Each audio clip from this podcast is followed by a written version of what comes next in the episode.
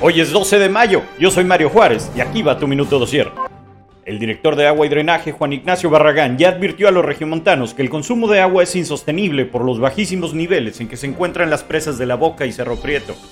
Alertó que de seguir este ritmo en dos semanas se perdería el abasto para la ciudad. De nuevo, se presentan incidentes aéreos en el aeropuerto Benito Juárez de la Ciudad de México.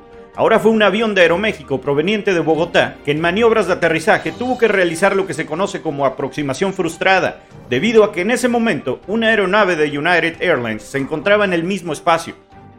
El Centro de Control y Prevención de Enfermedades de los Estados Unidos informó que poco más de 107 mil personas murieron por sobredosis en este país en 2021 un estadounidense fallece cada cinco minutos por la epidemia de drogas que vive aquel país.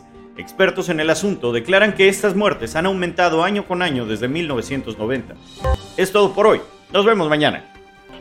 Escucha Minuto Dosier por Spotify y nuestro canal de YouTube.